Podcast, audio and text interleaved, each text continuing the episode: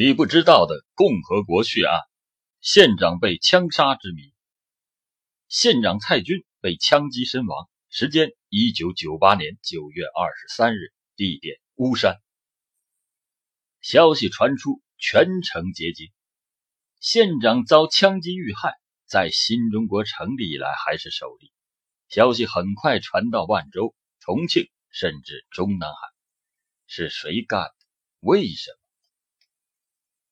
话说，一九九八年，举世闻名的三峡工程大坝截流之后，在告别三峡游的浪潮中，中外旅客蜂拥般的来到了三峡，来到了巫山。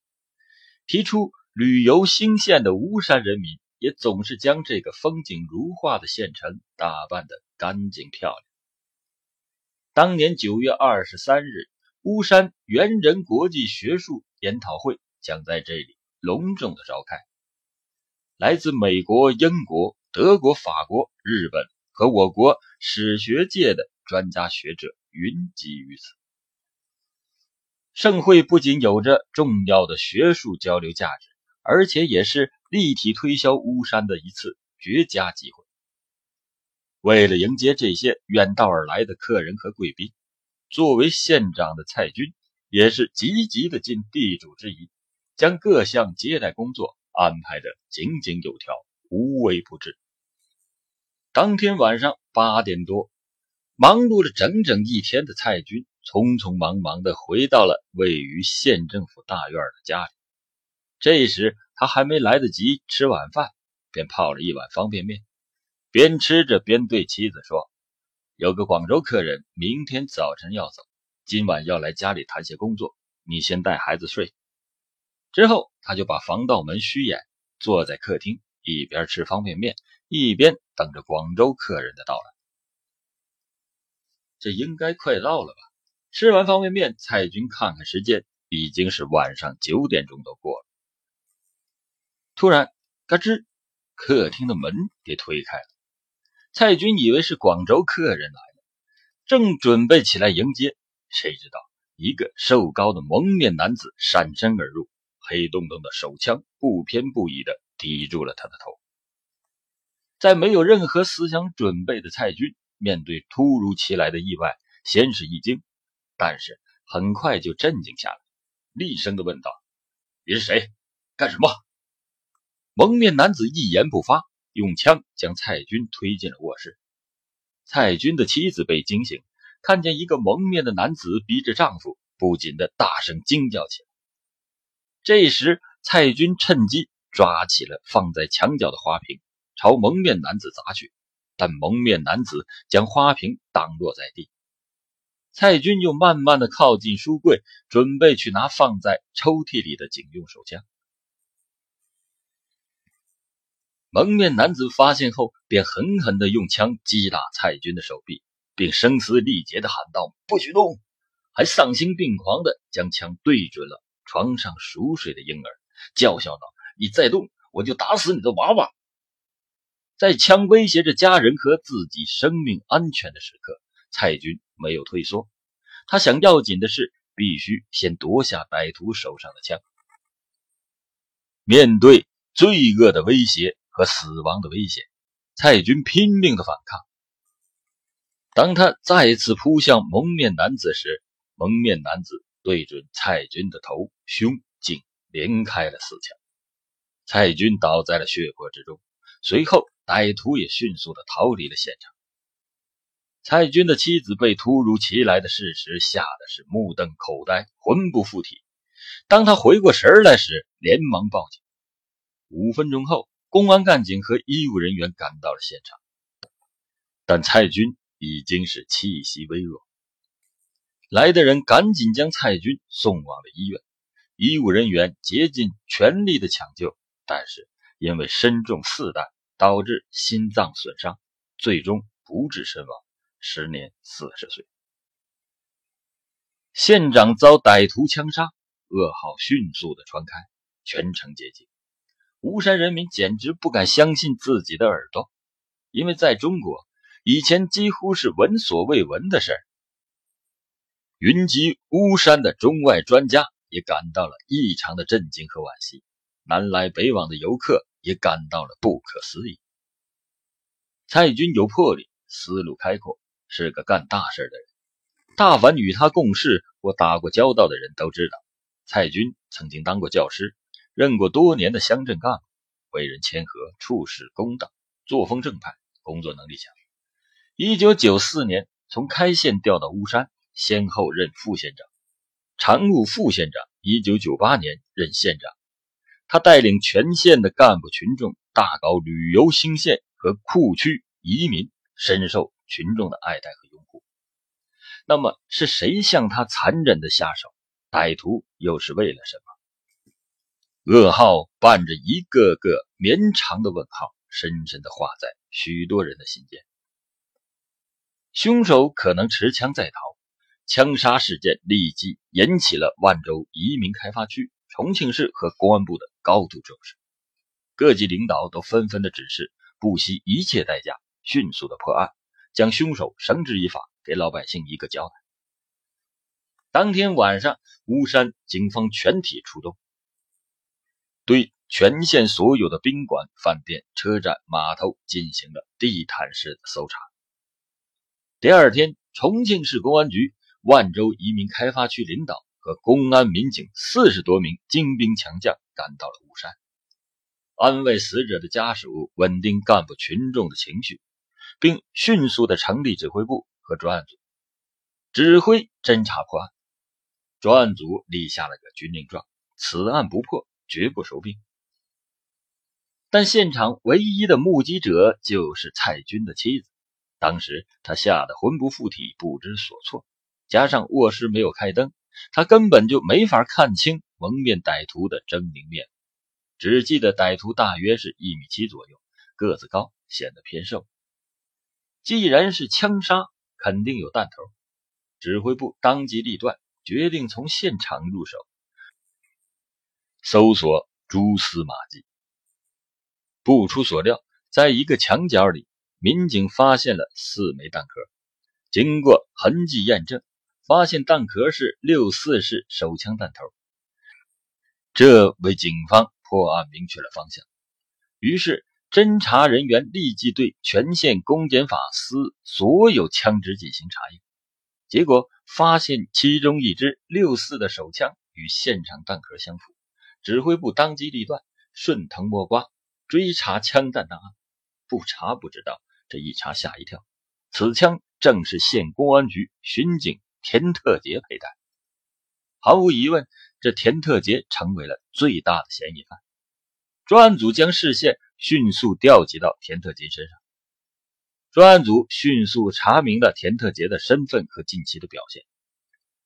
田特杰二十五岁，身高一米七二，当过兵，属于以工代警人员，身高而且瘦。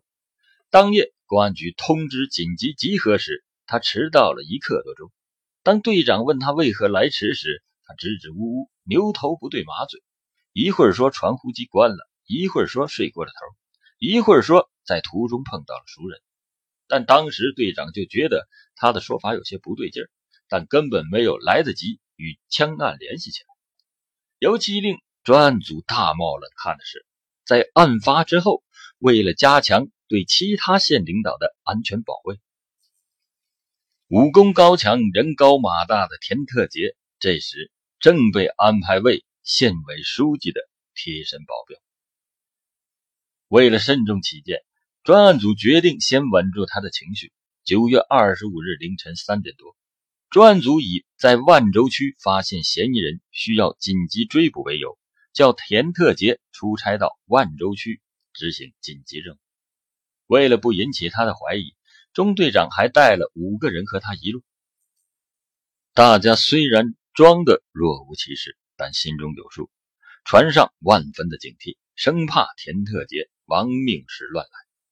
上午十点，轮船抵达了长江万州港。当时大家饿得发慌，中队长早就胸有成竹，按照指挥部设计的妙计，对大家说：“大家吃早饭，把枪交给我，放到万州区公安局保管。”这样，田特杰被乖乖的缴了进，最大的威胁解除了。万州区公安局的专家早已经恭候多时，做好了再次验枪的一切准备。经过验证，田特杰使用的枪与弹壳上留下的弹头完全一致。十一点半，中队长一行人吃完饭，回到了万州区公安局。田特杰看到公安局领导神情严肃，空气紧张的似乎凝固时，他心头一惊，顿时脸色铁青。但还没等他反应过来，一副锃亮的手铐将其牢牢地铐住。至此，从案发到抓捕只用了六十一个小时，而且是没费一枪一弹。事情的真相是因为债务缠身，图财害命。说蔡军调到巫山才三四年，工作繁忙，与田特杰既无交往也无过节。身为警察的田特杰为什么要置他于死地？田特杰落网的消息不胫而走，一个更大的问号又让坊间将想象的空间发挥到了极致。有人怀疑，有“移民铁腕县长”之称的蔡军，可能是在推行移民政策中手段强硬而招致不满；也有人怀疑蔡军和前妻之间有着不正当的关系而招致枪击。但随着案件侦破的不断深入，真相终于大白天下。据田特杰交代，他当兵退伍后，1994年8月考进了县巡警队。1996年年底，曾和当过坐台小姐的宋某认识，双方一见钟情。但田的父母认为对方的名声不好，有辱门风，劝他趁早的分手。另外找一个门当户对的女人过日子，但已经坠入爱河不能自拔的田特杰是死活不听，最后竟然和父母断绝了关系，搬出家在外租房与宋某同居。一九九七年十二月，田特杰与宋经营的迷情森巴娱乐场所生意不景气，导致亏损，负债数万元。此后，隔三差五不断的就有人上门讨债。同年的九月份，田特杰得知单位马上要交一万块钱的集资建房款时，本来就已经债台高筑的他，更是一筹莫展，哪里去找这笔钱？他已经无计可施。县长肯定有钱，早被债主逼得发疯的田特杰鬼使神差，胡思乱想，随后。产生了抢劫蔡军家的邪念。一九九八年九月初，他就开始注意蔡军的行踪，打听住所，并先后五次到县政府宿舍对面的种子公司宿舍楼顶楼去蹲点，将蔡县长家看的是一清二楚。九月二十二日，田特杰休息，又想到钱的事他思来想去，觉得明天县里举行重大的活动。县城人员比平时要多，浑水摸鱼不会引起怀疑，于是决定当晚下手。下午四点多，田特杰将一件蓝黑色 T 恤长袖做成了一个蒙面的面罩，又对准双眼的位置弄了两个小孔，一个罪恶的计划正式的开始实施。晚上八点四十分，田特杰带上配发的六四手枪一支，子弹六发。白色手套等作案工具，在夜色中潜入了县政府大院。当晚，他怕蔡军不在家，还到种子公司宿舍的顶楼再次的探看，发现蔡军正坐在客厅，便急忙来到了蔡军的住处，戴上了面具。见门半开半掩，他敲了一下门，就闯了进去。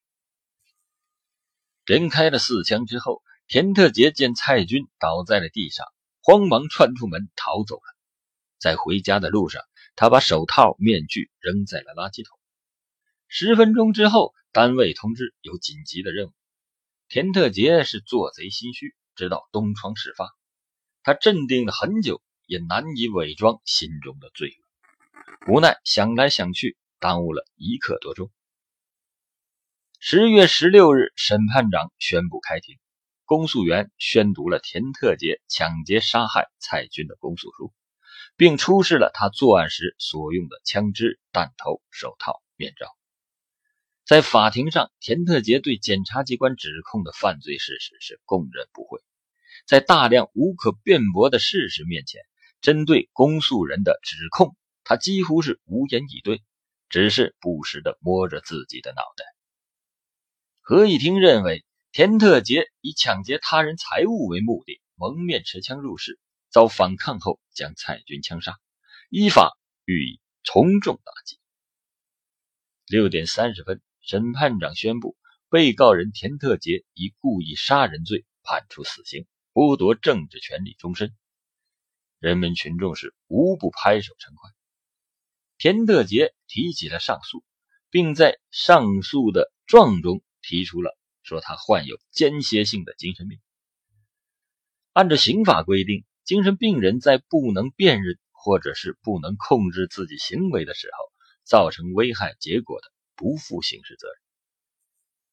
消息一传出，立即引起了广大群众和司法干警的强烈不满，纷纷责问：从来没有听说他有精神病史，而且是作案后极力的销毁证据。一审时思维正常，并无异常精神障碍。有的群众一语破底，说他是想保命，钻法律的空子。几个月过去了。田特杰案还没有最终的消息。这时，万州区又发生了震惊全国的大案：冰山信用社六人被杀。这时，人民群众从严从快打击罪犯、严惩凶手的呼声一浪高过一浪。一九九二年二月，重庆市一届人大三次会议期间，万州移民开发区所属的万州、巫山等人大代表团。询问了市高级人民法院有关的负责人，强烈要求市高级人民法院快审快结，给全市人民一个满意的说法。对蔡军被杀一案，二审中经过专家会诊，确认田特杰并无精神病，据此下达了执行田特杰死刑的命令。一九九九年六月十三日，田特杰被执行枪决。